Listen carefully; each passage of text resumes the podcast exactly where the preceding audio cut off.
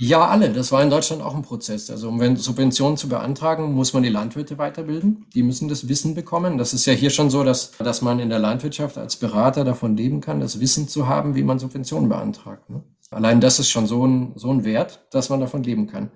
In Deutschland würde ich schon sagen, dass die meisten Landwirte sich so weit weitergebildet haben oder das tun mussten, dass sie das eben selber schaffen es gibt da auch genügend Informationen drüber, die zugänglich sind, die verständlich aufbereitet sind. Das ist auch ganz wichtig. Und dementsprechend funktioniert das System halt auch, wenn ich da hingehe und das Здравейте und willkommen bei Bulgarien, der Podcast. Mein Name ist Sibiwa Tasheva und in diesem Podcast möchte ich einen Einblick in ein Bulgarien jenseits der Klischees verschaffen. Dazu lade ich Gäste aus allen Bereichen und Schichten ein, manche mit interessanten Geschichten aus oder über Bulgarien, andere als Experten auf einem bestimmten Gebiet. Nach einer langen, mehrmonatigen Pause geht es jetzt endlich weiter mit unserem Podcast und ich bedanke mich ganz herzlich, dass Sie dabei sind und dass Sie uns wieder hören. Mein Gast heute ist Florian Ammersdorfer.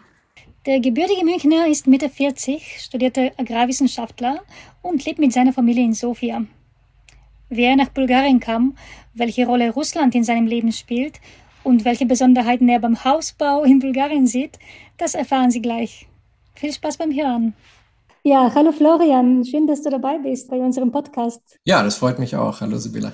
Du bist ein Deutscher in Sofia, einer von vielen oder von einigen. Du bist gerade beim Umbau eines Hauses, oder? Ja, genau, das ist richtig. Ein Deutscher, jetzt nicht mehr in Sofia. Vorher haben wir mitten in der Stadt gewohnt, jetzt sind wir rausgezogen nach Bistrica, also ganz am Rande vom Wald mehr in die Natur. Genau. Und wir haben ein ganz kleines Haus, ist schon übertrieben, eher Villa, was man ja auf Bulgarisch sagt, also ein ganz kleines Haus. Und hier leben wir im Moment. Ist das noch eine Baustelle oder kann man dort wohnen? Und inwieweit bist du jetzt mit Bauarbeiten beschäftigt? Ja, wir sind mit Bauarbeiten beschäftigt. Äh, es ist eine Baustelle und wir wohnen trotzdem dort. Hast du schon Erfahrungen mit äh, Häuser bauen oder umbauen vorher gehabt? Vorher eher weniger, aber man lernt, also Learning by Doing. Was hast du die letzten Wochen gemacht? Woran hast du gearbeitet? Also ich mache immer mehrere Projekte gleichzeitig, damit wenn eins nicht vorwärts geht, ich woanders weitermachen kann. Das heißt, wenn man irgendwelche Teile nicht bekommt oder sonst irgendwas oder gerade nicht weiter weiß, kann man erstmal woanders angreifen. Die Elektrik mache ich komplett neu. Wir haben eine Mauer rausgerissen aus dem Haus, Durchgänge größer gemacht, also schon größere Sachen auch. Und wie ist das jetzt, äh, wie, wie laufen Bauarbeiten in Bulgarien? Was denkst du, ist das jetzt anders als in Deutschland, wie das funktioniert, also ein Haus umzubauen? Also erstmal als Besonderheit ist, glaube ich, dass man es hier mehr selber macht einfach als in Deutschland. Ich glaube, in Deutschland würde man eher einen Handwerker rufen und bekommt er dann perfekte Arbeit geliefert, für das entsprechende Geld natürlich auch. In Bulgarien sind die Leute eher so drauf, dass sie selber einfach die Sachen anpacken und in die Hand nehmen. Vielleicht auch, weil man nicht immer gute Handwerker gleich finden kann. Wir sind auch seit einiger Zeit, verbringen den Sommer mehr oder weniger bei einer, auf einer Baustelle in Bulgarien und kenne mich etwas mehr mit äh, Bauhaus, äh, Hausbauen in Bulgarien aus. Hast du auch das Gefühl, dass man vielleicht nicht so gut an äh, Baumaterialien kommt? Oder in Bulgarien gibt es genauso wie in Deutschland Bauhaus oder alle diese große Geschäfte für Bauwaren. Ich habe manchmal das Gefühl, dass die Qualität oft das ganz, ganz ja, bescheiden ist, sagen wir mal so. Hast du auch so einen Eindruck? Ja, wenn wir uns sehen könnten, würdest du sehen, dass ich jetzt schon das Grinsen angefangen habe, während du noch gesprochen hast. Der Unterschied ist einfach, ich glaube, hier muss man wissen, was man will und man muss wissen, wo man es kriegt. Generell, soweit ich das bis jetzt rausfinden konnte, gibt es aber alles in Bulgarien, auch in der richtigen Qualität. Und manchmal sogar günstiger als die Dinge, die irgendwo aus Türkei und China kommen. Im Endeffekt spart man sich auch auf eine Zeit, wenn man ordentliches Material verwendet. Man muss aber wirklich wissen, was man braucht und man muss sich selber auskennen. Also hier irgendwo hinzugehen, sich beraten zu lassen, wie man das ja in Deutschland gerne macht und dann einzukaufen, das funktioniert meiner Meinung nach oder zumindest für mich funktioniert das nicht. An dieser Stelle sprichst du Bulgarisch? Ja, muss man ja natürlich, klar. Ja. Du also mehr oder weniger, soweit ich es weiß. Ne? Ich gehe oft hin. Das ist ja manchmal auch eine Entschuldigung, wenn man sich nicht so gut auskennt. Man kann sich ja nicht mit allem auskennen. Kann man sagen, Entschuldigung, ich weiß leider nicht, wie es auf Bulgarisch richtig heißt, aber ich hätte gern dies und das für dies und jenes. Und dann sind die Leute auch engagiert und helfen einem gerne, dass man dann das Richtige finden kann.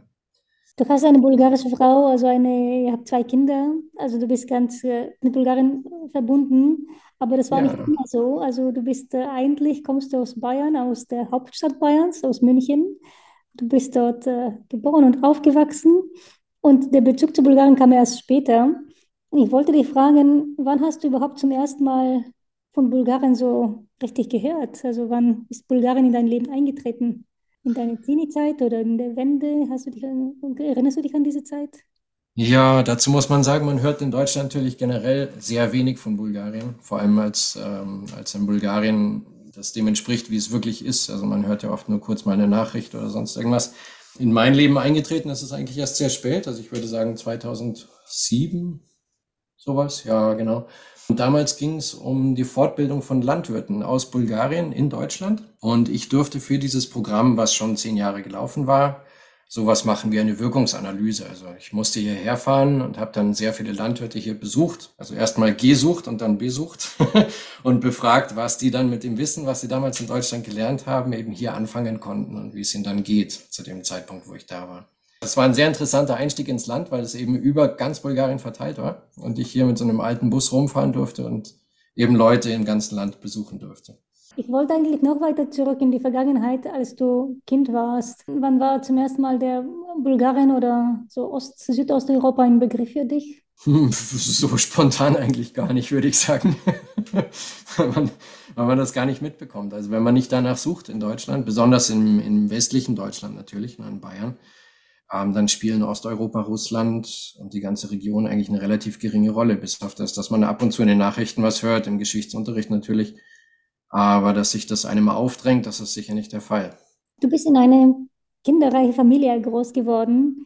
Wie war das, also deine Kindheit in München? Wie waren deine Eltern? Oh, meine Kindheit in München. Ja, also ich habe es in Erinnerung, sehr ein Raum, wo man sich sehr frei bewegen kann als Kind, also auch von zu Hause weg auf dem Spielplatz, rundrum in die Felder und so weiter. Ne? Was, wo ich oft drüber nachgedacht habe, wo ich jetzt selbst Kinder habe, dass das eigentlich jetzt heutzutage vielleicht generell nicht mehr so einfach ist, dass die Kinder einfach auch mit dem Fahrrad für stundenlang verschwinden und einfach spielen und dann abends erst wiederkommen, wenn sie Hunger haben oder wenn, wenn die Klamotten nass sind oder sonst irgendwas. Das ist so, glaube ich, die Haupterinnerung, die ich habe. Das ist aber vielleicht jetzt auch gar nicht so spezifisch für, für München oder Bayern. Ne? das ist generell, genau. Ich glaube, dass die Menschen einen großen Schatz haben und man sich dem gar nicht so bewusst ist, wenn man dort lebt. Deine Eltern, was machten sie beruflich? Mein Vater war Goldschmied und meine Mutter war oder ist Physiotherapeutin. Wer hat dich in deiner Kindheit oder in deiner Jugend am meisten geprägt? Also was ich glaube, ich, was mich sehr geprägt hat, ich weiß gar nicht, wo das herkommt. Ich habe mich immer interessiert für, für die große weite Welt oder für andere Dinge zu tun. Äh, speziell den Bereich Entwicklungshilfe hieß es ja damals noch. Jetzt sagt man eher Entwicklungszusammenarbeit, also so dieses ganze Inter Internationale. Und gleichzeitig wollte ich immer was lernen, was so mit dem Boden verbunden ist. Also wo man wirklich mit den Füßen fest dasteht auf dem Boden und weiß, was man kann wo man auch immer darauf zurückgreifen kann und was vielleicht auch was sein kann, was man mal anderen zeigen kann, wenn man jetzt an Entwicklungshilfe denkt. Und äh, das hat mich dann letztendlich zur Landwirtschaft gebracht. Das wäre die nächste Frage. Warum, warum hast du Agraringenieur studiert in München? Gut, den ersten Grund habe ich schon gesagt. Der zweite Grund war, ich habe ähm, früher in der Nähe von einem kleinen Flugplatz gewohnt.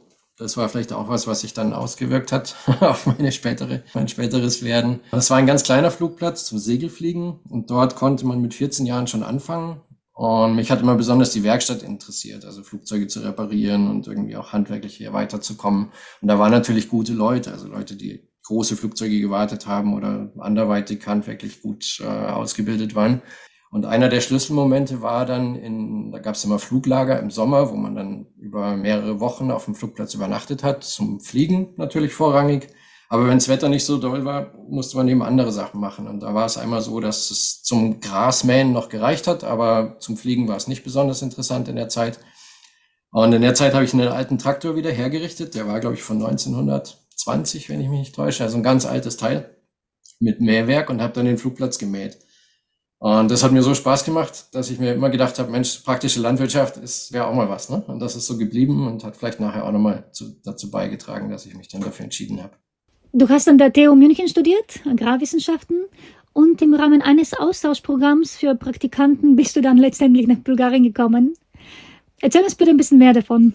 Ich wollte dann, was war denn das? Seminararbeit habe ich geschrieben. Genau, und da ging es um die Evaluierung eines Praktikantenprogramms in einer Seminararbeit, äh, heute sagt man Bachelorarbeit. Und da war ich im Prinzip mit meinem alten VW-Bus dann in Rumänien und Bulgarien unterwegs und habe Landwirte besucht. Genau, und das war mein erster sehr großer und umfassender positiver Eindruck von Bulgarien.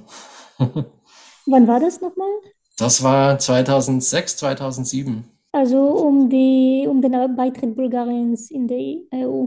Genau, genau. Ich bin das erste Mal noch vor dem Beitritt eingereist. Das kann ich mich noch gut daran erinnern, über Russe. Da gab es damals so eine alte Stahlbrücke über die Donau rüber, wo man dann eben, wenn man drüber fuhr, hörte man dieses Dadang, Dadang, Dadang. Und das war so eine einspurige Stahlbrücke. Das hat mich damals sehr beeindruckt. Da war wirklich noch eine Grenze, was ich ja so vorher eigentlich ähm, so noch nicht erlebt habe in, in der Form. Dass es wirklich eine Grenze ist, die, die so nicht einfach überwindbar ist. Nach dem Beitritt hat man das gar nicht mehr wahrgenommen. Da war die Brücke neu gemacht man fuhr zwar über die Donau, gut als Landschaftsmerkmal, aber mehr Grenze war dann eigentlich nicht mehr. Das waren noch die, die ersten Eindrücke von dem Land. Um, der aus München kommt und zum ersten Mal so in dem tiefsten Osten, Südosten Europas gelangt. Ja, man denkt sich natürlich schon, ei, ei, ei, das ist jetzt alles Europa. Toll auf der einen Seite, vielseitig. Auf der anderen Seite sieht man schon auch, dass es für die Menschen nicht einfach ist in dem Land hier. Ne? Ja, das vor allem das, wie, wie einfach das Leben noch sein kann, wie sehr die Menschen um ihre Existenz kämpfen müssen, wie kurzfristig das Ganze auch angelegt ist. Also wenn, wenn Geld da ist, wird irgendwie schnell ein Haus gebaut. Zum Verputzen reicht es dann schon nicht mehr oder so. Ne? Oder man baut erstmal die erste Etage und schaut, wie es dann weitergeht. Und die Menschen wissen eigentlich nicht, was nächstes Jahr dann so auf sie zukommt. In Deutschland ist der Lebens- oder der Planungshorizont ganz anders. Man nimmt Kredit auf für 30 Jahre, kauft sich dafür eine Wohnung oder ein kleines Haus. Heute reicht es für ein Haus ja nicht mehr, aber für eine Wohnung zumindest. Und ist dann erstmal gebunden für die nächsten 30 Jahre. Und hier, denke ich, planen die Menschen, naja, für fünf Jahre, für weniger. Ich weiß es nicht. Das weißt du besser. Das war 2007. das ist ja jetzt auch einige Zeit her. Ist das jetzt, äh, denkst du, das ist anders als früher?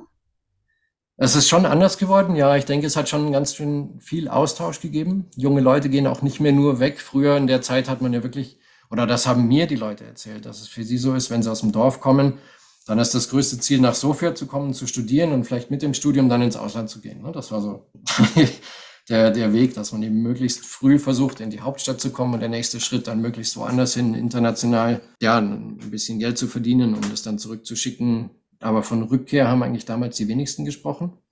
Erst vielleicht, wenn sie dann alt wären oder sowas. Aber heutzutage findet man doch immer mehr junge Menschen, die sagen, Mensch, wir wollen es hier versuchen, wir wollen irgendwie was aufbauen, Start-up machen. Man sieht ja gerade, der IT-Bereich entwickelt sich sehr stark, wo viele junge Menschen tätig sind. Aber auch in anderen Branchen, dass die Leute sagen, sie genießen eine gute Ausbildung anderswo und gehen dann zurück nach Bulgarien, um hier was zu entwickeln. Und das finde ich toll, also das ist bewundernswert. Und damals hast du ja verschiedene Bauernhöfe besucht also 2007 oder um, das Jahr herum. Wie waren die Bauern oder wie waren die Bauernhäuser damals und wie sind die jetzt heute? Die Bauernhäuser, sondern Bauernhöfe und überhaupt die Landwirtschaft in Bulgarien? Genau, also den Häusern sieht man an, wenn jemand ein bisschen Geld zur Verfügung hat, um da mal was weiterzutreiben, sei es eine Isolierung oder ein neues Dach oder so. Das heißt, aus im Dorf sieht man dann schon ganz deutlich, wer irgendwie was auf die Beine gestellt hat oder es geschafft hat, ein bisschen Geld an Land zu ziehen, sei es durch eigene Landwirtschaft vor Ort oder durch Saisonarbeit dann in, in Deutschland ja auch das spiegelt sich wieder und verändert, glaube ich, das Dorfbild so jetzt offensichtlich. Und die Menschen? Ähm, die Menschen sind verschieden. Also manche bleiben dann wirklich so ein bisschen in dem Modus hängen, dass sie immer wieder nach Deutschland fahren und auf Betrieben dort mitarbeiten, um das Geld nach Hause zu bringen und hier möglichst preiswert zu leben. Andere versuchen hier Landwirtschaft aufzubauen und das aber auch richtig. Also dann oftmals habe ich miterlebt mit gebrauchter Technik. Ich habe dann den Leuten auch geholfen, irgendwie mal einen Traktor zu kaufen in Deutschland oder sowas. Bringen das dann hierher und versuchen dann eben nach dem Vorbild, was sie dort gesehen haben in ihrem Praktikum, den Betrieb zu führen. Also dann. Kannst du uns vielleicht ein konkretes Beispiel geben, damit man sich das besser vorstellen kann?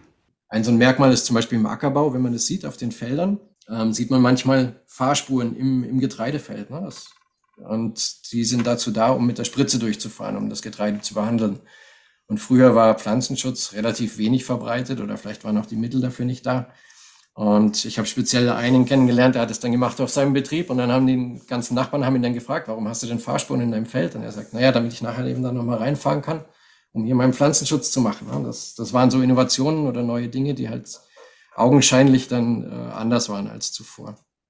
Und wie ist es heute, das Bild, also jetzt im Vergleich zu Deutschland, aus Sicht ein Landwirtschaftler? Also die EU hat natürlich massive Auswirkungen hier, der Beitritt zur EU, der Agrarsubventionen. Das, denke ich, hat die Struktur oder den Strukturwandel, sagt man ja. Das heißt, der, der Wandel von Kleinstbetrieben, die es in Bulgarien ja vorwiegend gab, vorwärtsgetrieben in Richtung immer größere Agrarbetriebe. Das betrifft vor allem die Regionen, wo der große Ackerbau ist, im, im Norden von Bulgarien, Dobrudscha wo eben große Betriebe immer mehr Flächen pachten oder kaufen, inzwischen auch zu Preisen, die für kleine Landwirte nicht mehr zugänglich sind und eben dahingehend die Struktur immer mehr verändern im ländlichen. Wie wirkt sich das dann aus? Man sieht es den Dörfern an, dass immer mehr Menschen dort wegziehen. Ne? Also weil natürlich keine Arbeitsplätze mehr da sind in einer Landwirtschaft, wo, wo vorwiegend Getreidebau oder Marktfrüchte produziert werden. Dadurch wandern die Leute ab von den Dörfern immer mehr in die Städte, immer mehr ins Ausland. Und, und die Dörfer sind nur noch für das da, wo sie da sein müssen. Also die, die alten Menschen, die sich nicht leisten können, in die Stadt zu ziehen. Oder eben Leute, die sonst wenig Perspektiven haben. Das ist äh, leider eine bisschen traurige Entwicklung. Bis auf ein paar Ausnahmen, muss man auch sagen. Es gibt Dörfer, die sich positiv entwickeln. Gerade auch wieder dadurch, dass junge Menschen aufs Land ziehen, die eben nicht mehr in der Stadt leben wollen, die vielleicht Kinder haben gerade, die ein bisschen mehr Raum suchen, die mehr Natur erleben wollen. Gerade auch ITler, die ortsunabhängig arbeiten können, habe ich auch schon erlebt. Und das ist äh, ja, freut einen natürlich, wenn man sowas sieht. Sind die Landwirte in Bulgarien anders als in Deutschland? Ähm, ja, die sind noch kleiner. also in Deutschland sind die, vor allem jetzt in Bayern ist ja die, die Struktur der Betriebe schon sehr klein. Und hier in, in Bulgarien hat man so ein bisschen natürlich auch dieses Postsozialistische. Ne? Man hatte ja früher ganz große staatliche Betriebe und dann eine Vielzahl von kleinen Betrieben, die da rundherum existiert haben, wo früher die Arbeitskräfte einfach selber auf kleinen Gartenflächen sich ihre Nahrung erzeugt haben oder eben zusätzlich zu dem Lohn, den sie von der Kooperative bekommen haben, sich dann den Lebensunterhalt hier aufgebaut haben. Und diese Strukturen sind ja schon größtenteils noch da. Die großen Flächen sind an die Großbetriebe gegangen. Die kleinen Betriebe haben versucht, sich ein bisschen auszubauen, Flächen dazu zu gewinnen. Das ging eine Zeit lang auch. Äh, manche haben das geschafft. Da hat sich so ein bisschen Mittelstand aufgebaut, würde ich sagen. Ähm, das ist aber schwer. Und diese Betriebe ja, arbeiten natürlich bis heute und es ist kein, kein einfacher Beruf. Also da, das Gold wächst nicht auf den Feldern. Man muss schon wirklich viel Arbeit reinstecken, viel investieren, Maschinen kaufen und schauen, dass man da mitkommt. Kein einfacher Beruf, das hast du gut gesagt. Siehst du auch positive Tendenzen? Was mir sehr imponiert und was ich ganz toll finde natürlich, ist, dass sich auch die ökologischen Betriebe entwickeln in Bulgarien. Es gibt kleine Gemeinschaften, wo sich Betriebe auch zusammenschließen, gemeinsam vermarkten und hier unter, unter den Vorschriften des ökologischen Landbaus eben erzeugen. Ne? Das, das ist schön, weil sie dann auch mehr Geld bekommen für, die, für ihre Erzeugnisse. Und ich denke, es gibt mehr und mehr Menschen auch im städtischen Bereich, die das Geld haben und die es gerne für solche Dinge ausgeben. Das, ja, das ist sehr positiv. Welche Entwicklung wünschst du dir für Bulgarien oder was denkst du wäre gut für, für das Vorantreiben der Landwirtschaft in Bulgarien? Das betrifft nicht nur die Landwirtschaft. Ich würde mir wünschen, dass mehr Rechtssicherheit herrscht, mehr Zugänglichkeit auch für kleinere Landwirte zum Subventionssystem. Gut, das ist immer so in aller Munde weniger Korruption. Ne? Zu Korruption gehören immer zwei. Das ist gewiss, in gewisser Weise auch ein Schmiermittel, damit die Sachen überhaupt funktionieren. Auf der anderen Seite muss man davon wegkommen, weil einfach die Kosten zu hoch sind für dieses System. Das ist es wird, geht so viel Mühe kaputt und so viel Geld für, um dieses Korruptionssystem, was dann im Endeffekt auch nicht gut funktioniert, weiter zu betreiben. Das ist wirklich schade. Und ich glaube, das nimmt auf den Leuten den Mut, hier wirklich was vorwärts zu bringen. Kannst du uns bitte vielleicht auch hier ein Beispiel aus dem realen Leben geben? Es fängt bei den einfachsten Dingen an.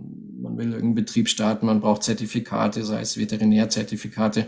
Das ist erstens kompliziert zu bekommen, weil die Menschen in den Behörden halt auch oft, ja, ich weiß es nicht, in meinem Eindruck nach wissen sie manchmal gar nicht, was sie, was sie da machen müssen, wenn man ein Zertifikat braucht und sind dann froh, wenn man ihnen das erklärt sind auch immer nett und freundlich. Das muss ich wirklich sagen. Bei allen meinen Behördengängen, die Menschen waren immer nett und freundlich und wollten mir weiterhelfen.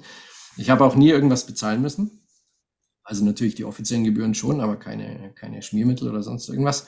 Aber das wäre eben schön, wenn das für die Allgemeinheit einfach transparenter wird, wie die Dinge funktionieren und dass sie dann auch funktionieren. Das würde ich mir wünschen, dass für junge Unternehmer das Umfeld besser wird. Aus Sicht der Landwirtschaft. Ja, vielleicht äh, muss einfach die Verwaltung besser ausgebildet werden. Ja, alle. Das war in Deutschland auch ein Prozess. Also um Subventionen zu beantragen, muss man die Landwirte weiterbilden. Die müssen das Wissen bekommen. Das ist ja hier schon so, dass, dass man in der Landwirtschaft als Berater davon leben kann, das Wissen zu haben, wie man Subventionen beantragt. Ne? Allein das ist schon so ein, so ein Wert, dass man davon leben kann. In Deutschland würde ich schon sagen, dass die meisten Landwirte sich so weit weitergebildet haben oder das tun mussten, dass sie das eben selber schaffen es gibt da auch genügend Informationen drüber, die zugänglich sind, die verständlich aufbereitet sind. Das ist auch ganz wichtig. Und dementsprechend funktioniert das System halt auch, wenn ich da hingehe und was beantrage. Jetzt die Korruption. Also was soll man machen, damit man endlich diese Korruption in Bulgarien bekämpft? Ja, sich nicht darauf einlassen, das gehören immer zwei dazu. Ne? Also das ist ganz wichtig. Ich habe Polizisten haben mir eigentlich schon sehr oft vorgeschlagen, dass ich doch lieber was bezahlen soll, damit sie nicht die ganzen Dokumente da ausfüllen müssen. Noch habe ich dazu einen sehr komplizierten Nachnamen, den sie nicht gerne schreiben.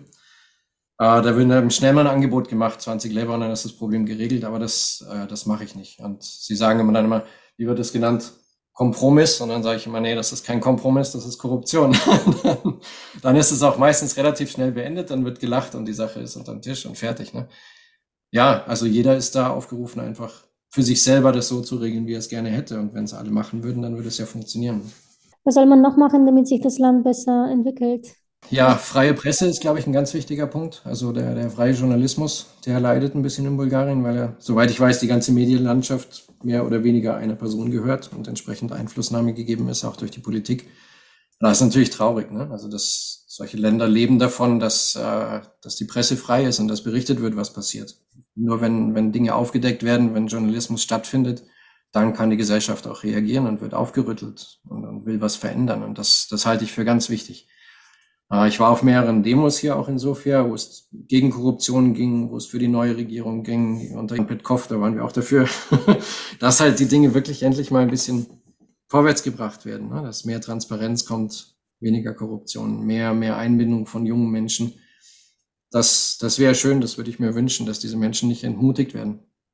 So ganz global, wie siehst du den äh, EU-Beitritt für Bulgarien? Ich sehe das auf jeden Fall als Gewinn. Ich sehe mich auch inzwischen mehr als ja, wie soll man das sagen, mehr als EU-Bürger als, als, als als Deutscher, der hier irgendwie gestrandet ist. Ich glaube, dass die EU das auch braucht, dass man einfach so einen viel, vielfältigen Lebensraum hat für junge Menschen heutzutage. Wenn ich meine Kinder sehe, die sprechen beide fließend Deutsch und Bulgarisch und auch Englisch, weil ich mich mit meiner Frau immer noch auf Englisch unterhalte. Ich glaube, dass man so einen vielseitigen Lebensraum einfach braucht und genießen kann. Das ist schon auch positiv für die Menschen, ja. Du hast aber neben Bulgarien und Deutschland noch ein drittes Land in, in deinem Leben ganz wichtig, Russland, in letzter Zeit in allen Munde. Du hast fast zehn Jahre in Russland gearbeitet an einem deutsch-russischen Projekt, also deutsch-russischer Agrarpolitik-Dialog. Wie war das für dich als Deutscher, der in Bulgarien stark verbunden ist, nach Russland zu gehen? Oder anders gefragt, Russland und Bulgarien sind zwei Ex-Ostblockstaaten. Welche Unterschiede Hast du gemerkt oder Ähnlichkeiten? Das ist schwer, jetzt die heutige Sicht da nicht zu sehr einfließen zu lassen. Ne? Russland steht natürlich, muss man schon sagen, auf der anderen Seite. Bulgarien hat sich der EU zugewandt und ist ja auch der EU beigetreten.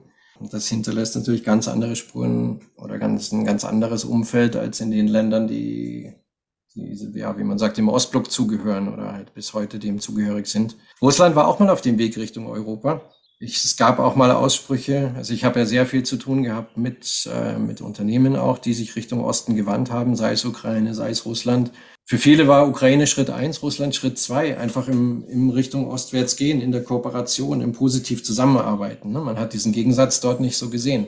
Und ich glaube, dass man das ganz stark unterschätzt, wie, ja, wie schwer das ist für, für, die, für die Ostseite, sich Richtung Europa zu drehen. Ne? Da, man denkt immer hin und man wird da mit offenen Armen empfangen. Die Menschen sind ja auch unheimlich freundlich und dann, das klappt auch alles gut.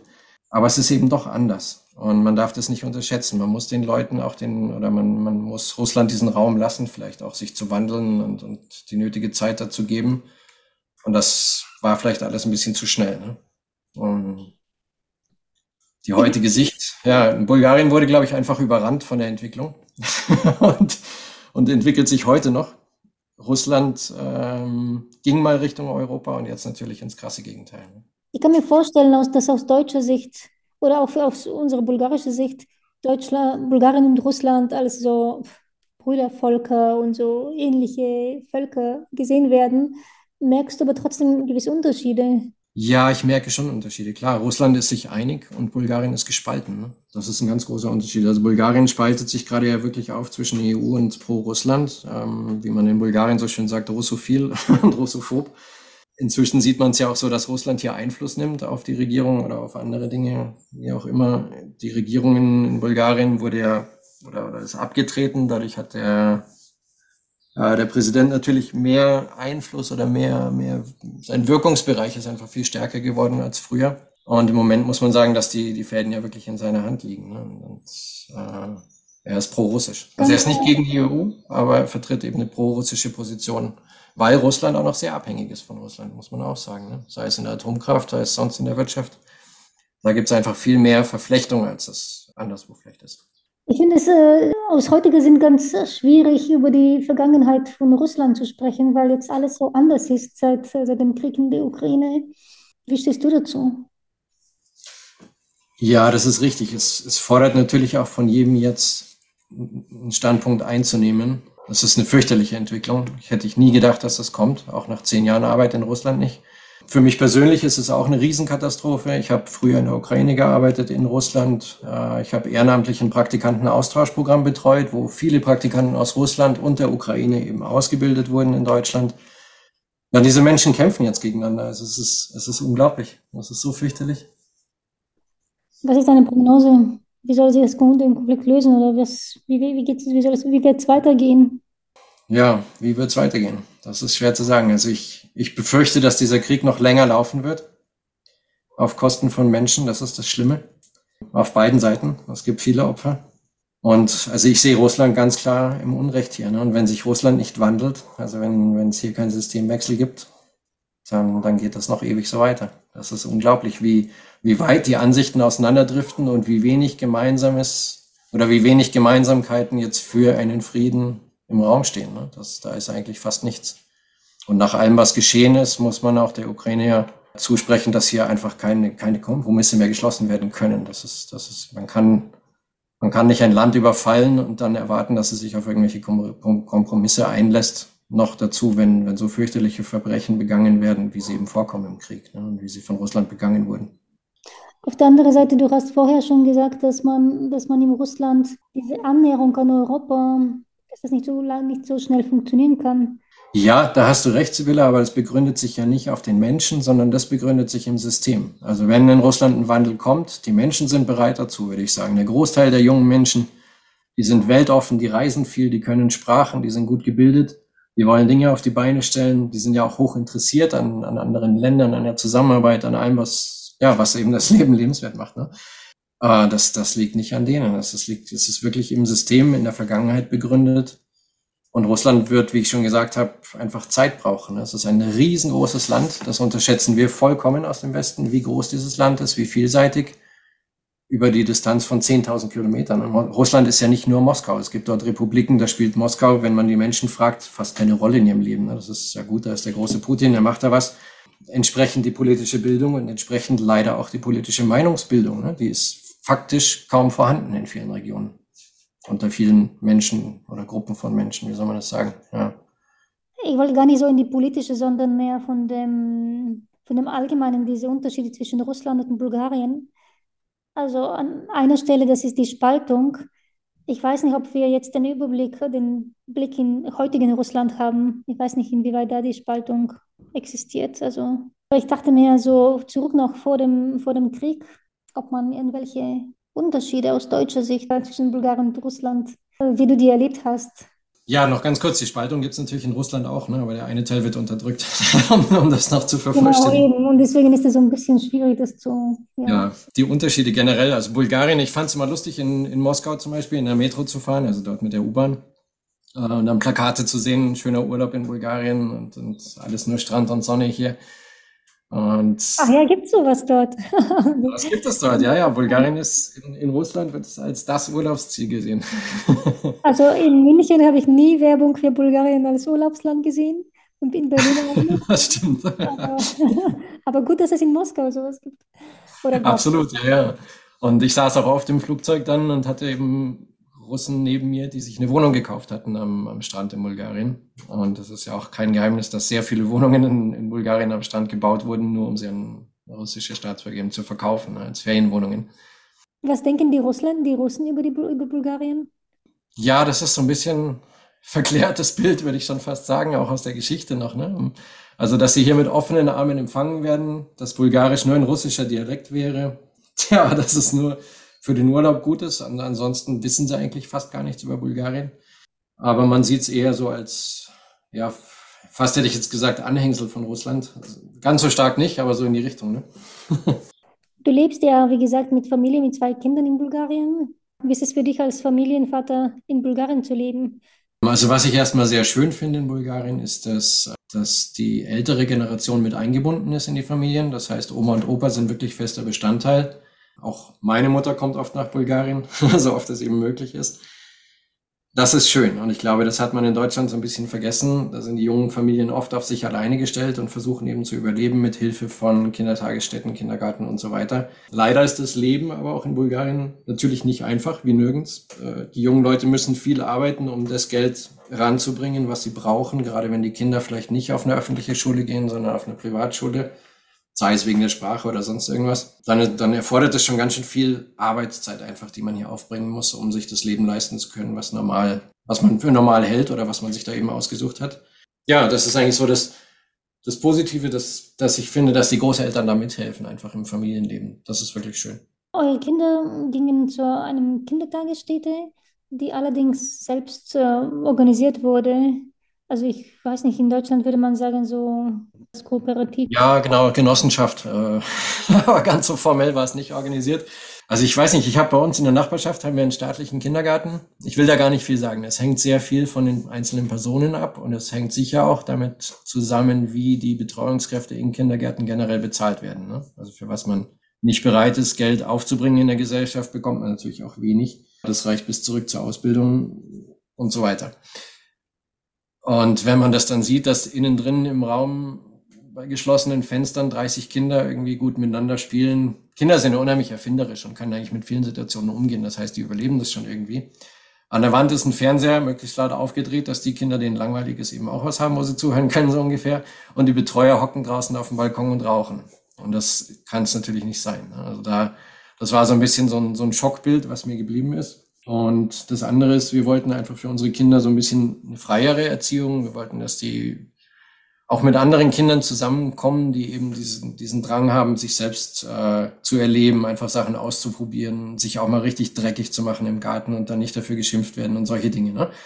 Und deswegen haben wir diese Kooperative mit anderen Eltern zusammen gehabt, also gegründet wurde sie schon vorher und haben das sehr genossen dort. Also das war wirklich toll. Und unser Freundeskreis ist bis heute, äh, besteht zu einem großen Teil aus diesen Leuten von, von damals. Denkst du, dass Kinder in Bulgarien anders erzogen werden als in Deutschland? Also jetzt abgesehen von dem, von dem öffentlichen Kindergärten und so, das ist wohl etwas unterschiedlich. Wobei, wie du sagst, ich glaube, das ist sehr einzelfallabhängig. Also es gibt da wirklich große Unterschiede vom Kindergarten zum Kindergarten.